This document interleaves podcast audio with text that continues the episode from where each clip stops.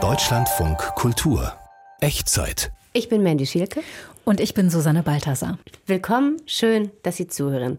Ist Mode Ihnen eigentlich wichtig? Interessieren Sie sich für Trends und Wiederentdeckungen oder ist Kleidung für Sie eine rein praktische Angelegenheit? Hier in der Echtzeit erfahren Sie heute, dass diese Kategorien überhaupt kein Gegensatz mehr sein müssen. Wir lernen, wie wir modisch in den kommenden Monaten alles richtig machen. Mode Mode bezeichnet die in einem bestimmten Zeitraum geltende Regel, Dinge zu tun, zu gestalten, zu tragen oder zu konsumieren. Wie kann man den weiblichen Körper am besten unterstützen mit dem Design, eben auf eine sportliche Art, die ihm ins Bergheim passt natürlich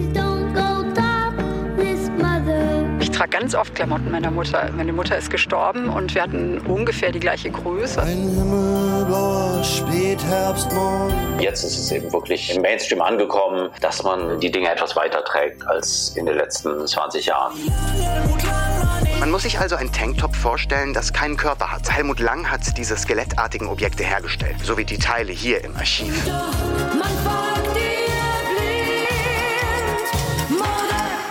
Ein Thema, vier Facetten, alles schick. Modephänomene interessieren uns hier in der Echtzeit. Susanne Balthasar ist die Redakteurin des Podcasts. Wir haben Ende Oktober, Susanne. Jetzt soll es tatsächlich kälter werden. Wir werden wieder mehr anziehen müssen. Ist das für dich der Anlass für dieses Modespezial oder gibt es noch einen anderen? Ja, also das ist auf jeden Fall ein Anlass, weil Mode natürlich immer ein total spannendes Phänomen ist. Und gerade jetzt, wenn wir die Kleidungsstücke wechseln oder in eine andere Saison gehen, wir bekommen da ja quasi von den Designern eine Interpretation der Welt jedes Mal geliefert. Und die Designer sind ja sowas wie menschliche Seismographen. Und wir können das aber oft nicht lesen. Und wir lassen uns das jetzt einfach mal ein bisschen übersetzen. Ja, mindestens zweimal im Jahr entwerfen DesignerInnen Neues, was da in der kommenden Saison so auf uns zukommt und wo es sich lohnen könnte zu investieren, können wir jetzt von Karl Tillesen, Trendforscher beim Deutschen Modeinstitut, erfahren. Hallo, Herr Tillesen. Hallo. Haben Sie eigentlich kürzlich Kleidung gekauft? Ja, tatsächlich. Ich habe mir zwei Sachen gekauft, ja. Und zwar? Ich habe mir Schlechtwetterstiefel gekauft, die aber aus einem grünen Velurleder sind. Und das ist eigentlich auch so ein bisschen bezeichnet für das, was auf uns zukommt. Und zwar, unsere Outdoor-Kleidung war in der Vergangenheit eigentlich immer sehr hatte eine sehr technische Ausstrahlung, es ging immer um Materialien aus der Weltraumforschung, äh, das Neueste und technisch avancierteste und das sollte dann auch so aussehen, war so quietschbunt und glänzend. Und wir haben aber unser Verhältnis zur Natur hat sich eben auch gewandelt und wir wollen eben nicht mehr jetzt als der Eindringling in der Natur erscheinen, sondern wir wollen uns im Einklang mit der Natur fühlen. Und das zeigt sich dann auch in den Oberflächen und Farben von Outdoor-Kleidung, die jetzt eher so im Grün- und Braunbereich sind und die Oberflächen sind so ganz matt und die Looks erinnern eher so an, äh, an die Autos von Jägern oder von Förstern, die also das, das Mimikry mit der Natur oder mit dem Wald und der, der Wiese suchen als den, den maximalen Kontrast. Und was haben Sie sich noch gekauft? Das war einmal ein Anzug, weil man natürlich jetzt schon auch nach drei Jahren Pandemie, drei Jahren Homeoffice und Jogginghose Lust hat wieder auf Anzüge und gleichzeitig hat sich eben doch in den letzten vier Jahren so viel getan, dass man jetzt nicht sagen kann, okay, ich nehme jetzt einfach diese Anzüge von 2019 wieder zur Hand und also vor allem bei den Männern hat sich einiges an der Silhouette getan. Die Männer sind ja sehr, sehr beharrlich, gerade wenn es um die Silhouette geht. Und 20 Jahre lang sind sie eben in so einem Undersize-Look rumgelaufen. Also alles ziemlich eng. Genau, alles sehr eng, sehr kurz. Und jetzt entspannt sich das alles so ein bisschen und es wird alles jetzt ein bisschen großzügiger von dem Volumen und man trägt einfach mehr Stoff auch. Also von Undersize zu Oversize. Was mir aufgefallen ist, es gibt für Frauen viel Formgebendes, also Anzüge oder auch da breite Schulterpolster. Tailoring heißt das, ist also eine Anlehnung an die klassische Schneiderei. Absolut. Da macht Mode mal wieder einer dieser klischeehaften Pendelbewegungen. Das heißt, wir haben jetzt gerade drei Jahre hinter uns, wo das Gegenteil der Fall war. Also wenn Sie jetzt von formgebend sprechen, war es eher amorph und formlos die äh, letzten drei Jahre, wo man während der Pandemie sehr viel zu Hause war. Und zwar insofern gibt es da jetzt so einen Nachholbedarf an Förmlichkeit, aber das heißt nicht, dass wir jetzt wieder genau dahin zurückkehren, wo wir vor der Pandemie aufgehört haben, sondern es gibt eigentlich jetzt so eine Polarisierung zu so einem Entweder-Oder. Also entweder kleide ich mich so wirklich, wirklich bequem oder ich lasse es wirklich krachen. Und in Schuhen gesprochen wäre es halt vor der Pandemie bei den Frauen der bequeme halbhohe Pump gewesen und jetzt ist es entweder die Badelatsche oder dann auch gleich der 12 Zentimeter Stiletto. Okay, also wir ziehen uns wieder um, je hm, nach Anlass. Ja. Aber wenn wir nochmal über diese, dieses Tailoring sprechen wollen, wenn Sie sagen, Silhouetten verändern sich, können Sie das ein bisschen beschreiben? Also was passiert mit den Hosenbeinen? Wo sitzen Taschen? Äh, was macht das mit der Taille? Können Sie das ein bisschen erläutern? Ja klar, also das Markanteste sind tatsächlich diese Schultern. Also da gibt es diese ähm, sogenannten äh, Superhero Shoulders, also wirklich so mhm. übertriebene, sehr markante Schultern, denen man so fast aussieht wie sein eigener Avatar. Dann gibt es das aber tatsächlich auch in verschiedenen Silhouetten. Es gibt einmal dieses gerade, tatsächlich diesen Oversized Look und dann gibt es aber eben auch sehr spannend, so diese sehr akzentuierte Eieruhr-Silhouette bei den Frauen und sogar bei den Männern. Also eben die Kombination aus Superheldenschulter und Wespentaille. Okay, und äh, wie sieht das bei den Farben aus? Äh, das wird irgendwie ein bisschen grau in grau, das sieht man auch. Gedeckte Töne, bisschen trist schon. Passt gar nicht zu so einer Aufbruchsstimmung, die Sie sonst so äh, beschreiben. es ist gar nicht so, so trist, oder wir empfinden es zumindest nicht als trist, sondern einfach so ein bisschen subtiler und raffinierter und nicht so plakativen Mitteltöne. Und gleichzeitig haben wir ja jetzt auch so lange in einem Ausnahmezustand gelebt, dass wir jetzt das Alltägliche, unsere kleinen Routinen, die Normalität wieder zu schätzen wissen. Und das findet dann seinen Ausdruck in diesen Grautönen, die Sie eben auch schon hm. angesprochen haben. Also modisch wieder etwas ausgeglichener und vielleicht sogar gesünder geworden sind, wenn ich Sie da richtig hm. äh, verstehe. Sie haben als Trendforscher ja auch schon die nächste Saison im Blick. Was beobachten Sie da? Ja, es geht tatsächlich so um eine, äh, also unter anderem, man, man, das, das ist immer eine, eine, Verflachung natürlich, wenn man jetzt so sagt, so sagen Sie doch mal in einem Satz oder sagen Sie doch mal eine Farbe. Ähm, es kommt dieses gewisse Bedürfnis nach Eleganz und nach cleaneren Looks, das bleibt, aber es wird eben ganz, ganz weich und ganz feminin, sowohl von den Farben als auch von den Materialien, als auch von der Schnittführung und äh, dieses, was jetzt noch sehr hart und sehr kantig rüberkommt, worüber wir eben gesprochen haben, von den Silhouetten, das fängt dann so an zu fließen, um es jetzt mal ganz grob zusammenzufassen. Mhm. Wir haben jetzt über Herbst und auch über Wintermode gesprochen. Draußen herrschen bislang allerdings noch ziemlich milde Temperaturen. Man kommt da gar nicht so richtig in Stimmung, würde ich sagen. Äh, brauchen wir künftig überhaupt noch sowas wie Wintermäntel oder dicke Skipullis? Also wie verändert sich die Wintermode in dieser Hinsicht?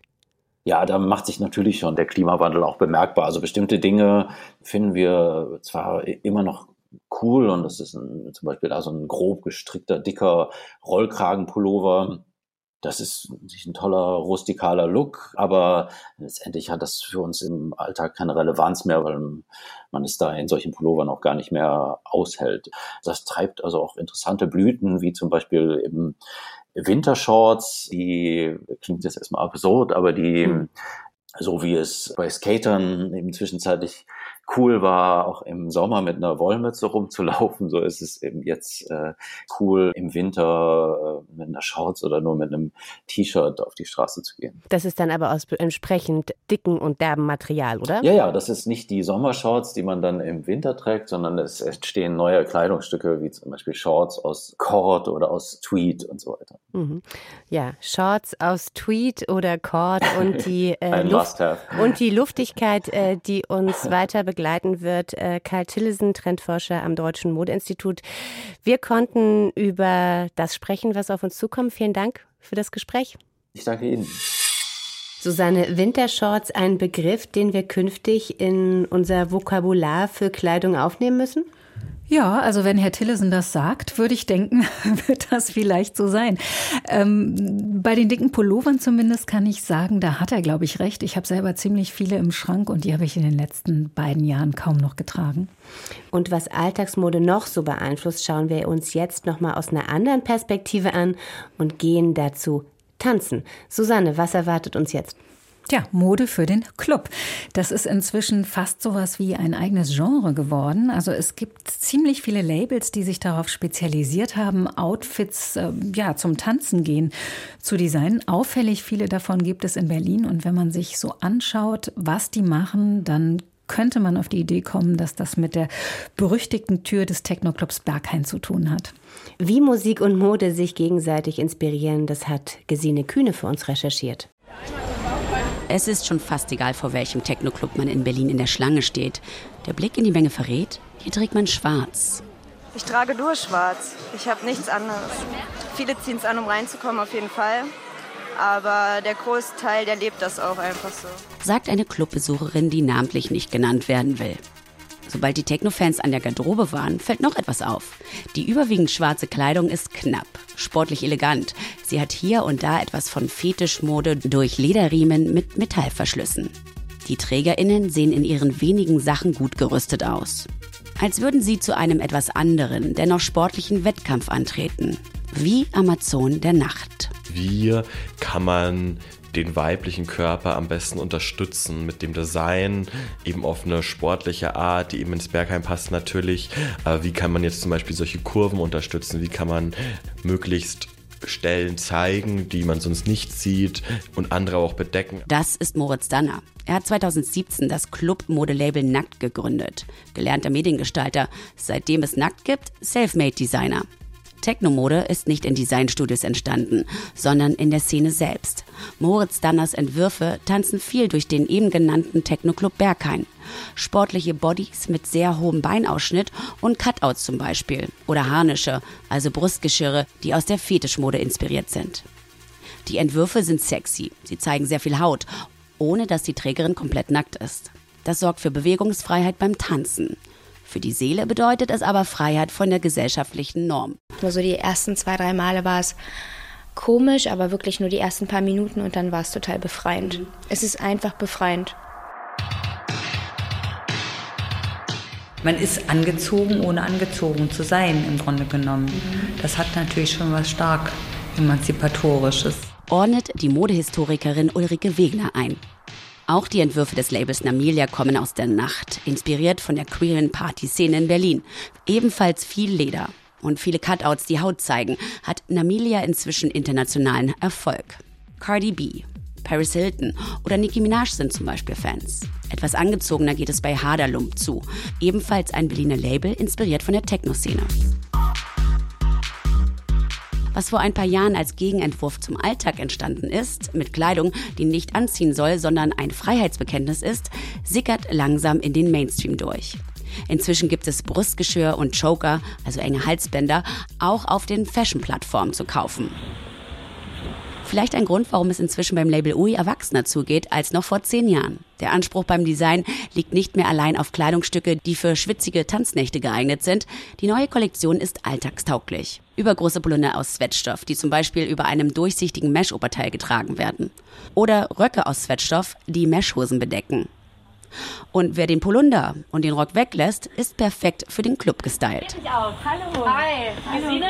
Ja, genau. Sarah. Hallo Sarah. Das freut mich. Danke. Komm mal rein. Sarah Butz steht in der Tür zum UI-Studio in Berlin-Neukölln. Seit drei Jahren arbeitet sie für das Kreativkollektiv, unter anderem als Fotografin. Sie trägt eine übergroße Jeans, dazu einen schwarzen Pullover aus Strick. Ein schwarzer Hemdkragen liegt über dem Bündchen. Die größten zwei Sachen, die ich dazu sagen kann, sind tatsächlich. Setzt Sarah Butz an, um das modische Konzept von UI zu erklären. Die Inklusivität, was Gender angeht, was ganz, ganz wichtig für uns ist. Und aber auch Body Liberation. Also alles, was halt mit Körpern zu tun hat, die so verschieden und so wunderschön sind, wie sie wirklich sind. Und ähm, das sind, glaube ich, so die zwei Sachen, die uns morgens wirklich aufstehen lassen, wo wir sagen, hey, das ist das, warum wir das machen, was wir machen. Dieser Freiheitsansatz ist in der Clubkultur nichts Neues. Genau so ist die Techno- und Hausszene vor 30 Jahren entstanden. Aus einem Widerstand heraus gegen Rassismus, gegen Sexismus, gegen Homophobie. Themen, die jetzt auch in der Gesellschaft angekommen sind. Ein guter Zeitpunkt für die Clubmode, den Tag zu erobern. Clubmode, die im Alltag ankommt. Enge Halsbänder, auf jeden Fall würde ich sagen. Susanne, was hast du da noch so beobachtet? Also ich muss sagen, im Alltag habe ich da eigentlich noch gar nichts beobachtet. Aber als ich letztens auf einer Seite war, ähm, in der es um die Mode von Kim Kardashian ging, da kamen mir ziemlich viele Sachen bekannt vor. Also die hat wirklich viel Schnallen angehabt, dann Bodysuits mit entsprechenden äh, riesigen Cutouts. Und äh, wenn man sie im Bikini sieht, das sind ja, also weniger geht eigentlich gar nicht mehr. Das äh, sind zum Teil ganz ähnliche Sachen wie das, was man in den Berliner Clubs trägt.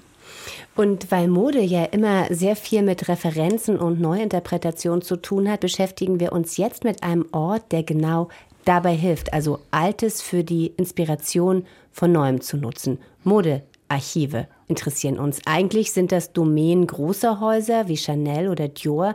In letzter Zeit gibt es aber immer mehr Privatleute, die Mode nicht nur sammeln, sondern sie fast schon nach den Regeln der Wissenschaft aufarbeiten und ja archivieren. Ausgerechnet in Berlin, der Stadt, die sich in der Welt der Mode nie wirklich einen Namen machen konnte, befindet sich das mutmaßlich größte Helmut Lang Archiv der Welt. Helmut Lang, für alle, die den Namen nicht kennen, Mitbegründer des Minimalismus der 1990er und frühen Nullerjahre in New York.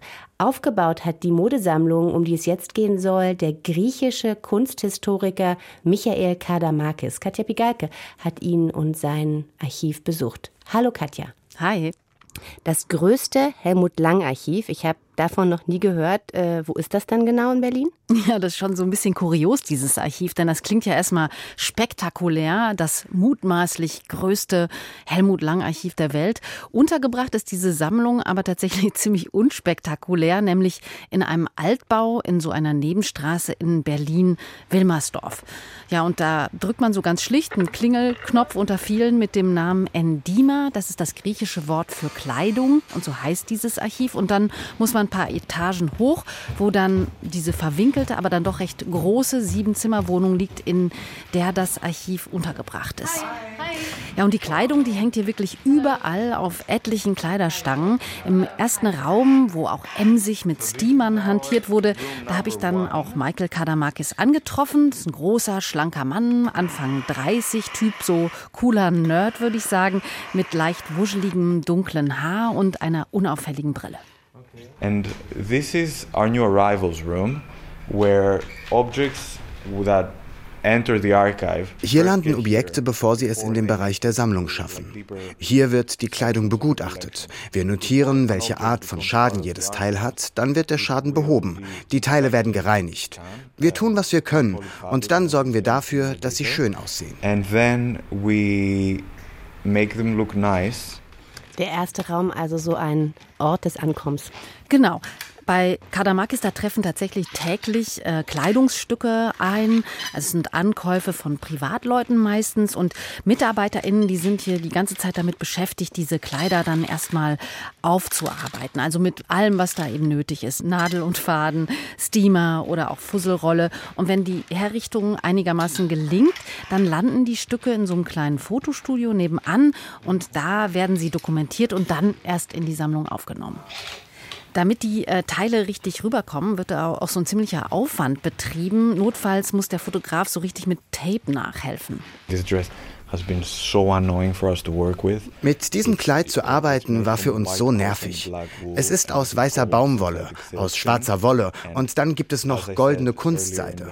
Das Fotografieren ist ein Albtraum. And photographing is a nightmare and just like life can be hard sometimes. Warum sind denn diese Fotos überhaupt so wichtig? Ich denke ja eigentlich bei so einem Archiv, da geht es irgendwie um die Kleidung selbst, die man sich ja auch sozusagen vor Ort anschauen will, anfassen will, ausleihen kann. Ja, das dachte ich auch, aber es gibt eben viele Menschen, also DesignerInnen, Stylistinnen oder auch Kostümbildner, die eben nicht unbedingt vor Ort sind äh, und für die als Inspirationsquelle dann eben auch diese Fotos reichen. Also die Bilder müssen tatsächlich so gut sein, dass man an einem schlaffen Stück Stoff, was da so nicht idealerweise eben nur runterhängt, tatsächlich so das ganze Konzept hinter diesem Kleid dann auch versteht. Daher betreiben die eben diesen Aufwand. Also ein echtes Geschäft, Designer, Stylisten und Kostümbildner.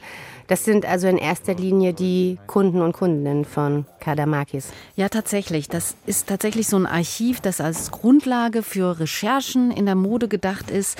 Er hatte auch ein ganz spannendes System entwickelt, wie ich finde, wie er die Teile da sortiert. So Helmut Lang made uh. Wir beginnen mit sehr kleinen, sehr leichten Objekten, die sehr dekonstruiert sind. Also Helmut Lang hat diese skelettartigen Objekte hergestellt. Eine Art Überbleibsel einer traditionellen Form. Hier haben Sie zum Beispiel einen Tanktop, bei dem die Struktur des Tanktops nur auf die Umrisse reduziert ist. Man muss sich also einen Tanktop vorstellen, das keinen Körper hat, aber dennoch Hals- und Armausschnitte. Das sind Stücke, die in Helmut Langs Werk sehr wichtig sind. Und wenn Sie also weiter in den Raum hineingehen, dann arbeiten wir uns fast lehrbuchmäßig zum klassischen Tanktop vor. And it eventually morphs its way into the traditional shape.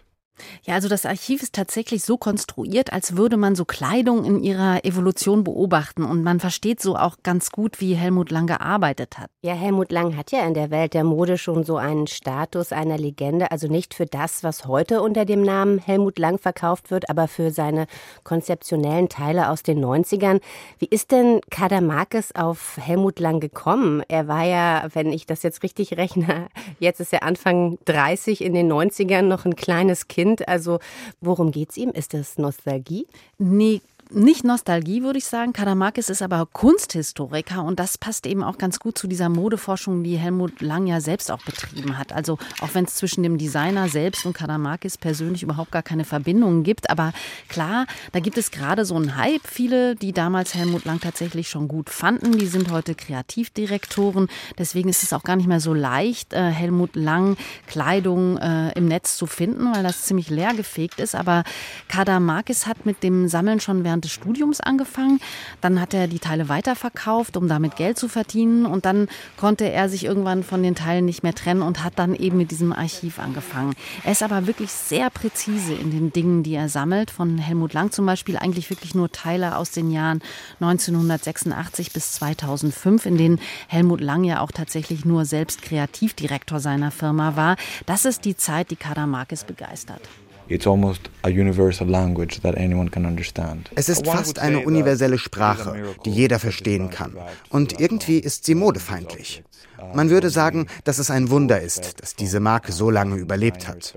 Die Erwartung der Menschen an ein jüngeres, unabhängiges Label wie Helmut Lang war, jedes Mal etwas Neues zu sehen, Veränderungen zu sehen. Aber eigentlich kam es bei Helmut Lang immer auf das Styling an. Denn es gab zum Beispiel immer Röhrenhosen oder traditionelle alte Mäntel oder sehr traditionelle Schnitte von Militärbekleidung. Vielleicht mal in anderen Farben. Das hat die Fantasie der Menschen sehr angeregt und gleichzeitig etwas geschaffen, das sehr nachvollziehbar ist. While at the same time creating something that is very relatable.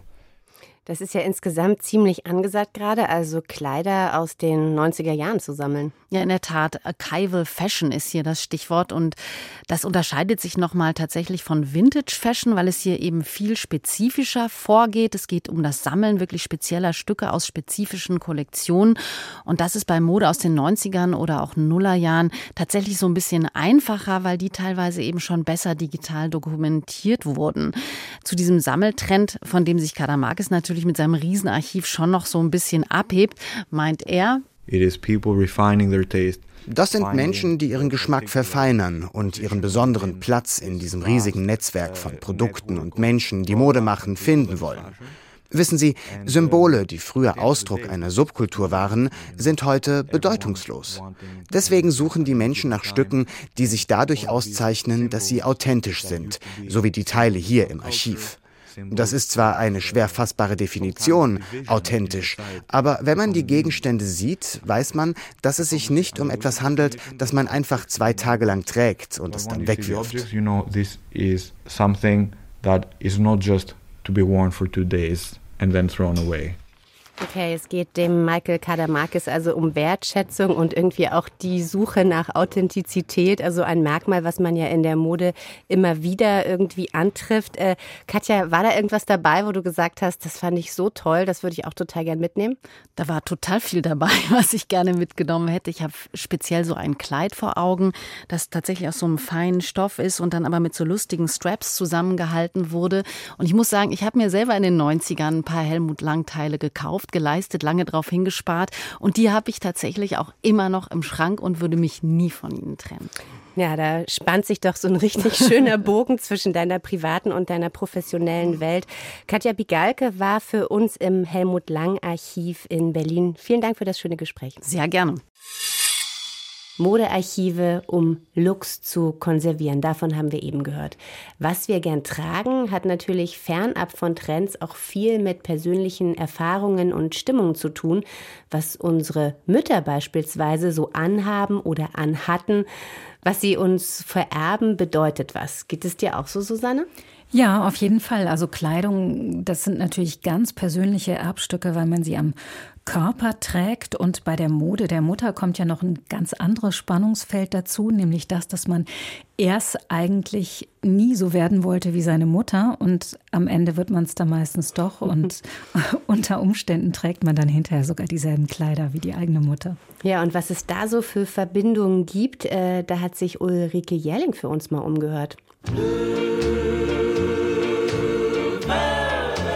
Das ist der, darf ich vorstellen, Popelinemantel. Ein ganz tolles Material mit Gürtel. Da war ich vielleicht zehn oder so, da hat die das getragen. Ich ziehe den gar nicht an. Den zieht meine Tochter an.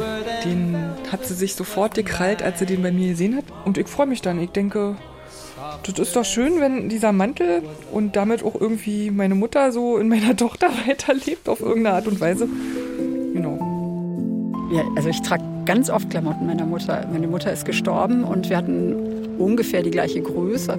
Und sie hatte wirklich für meinen Geschmack einen sehr guten Kleidergeschmack. Und äh, also ich freue mich jedes Mal, wenn ich da was anziehe von ihr und trage das auch sehr bewusst.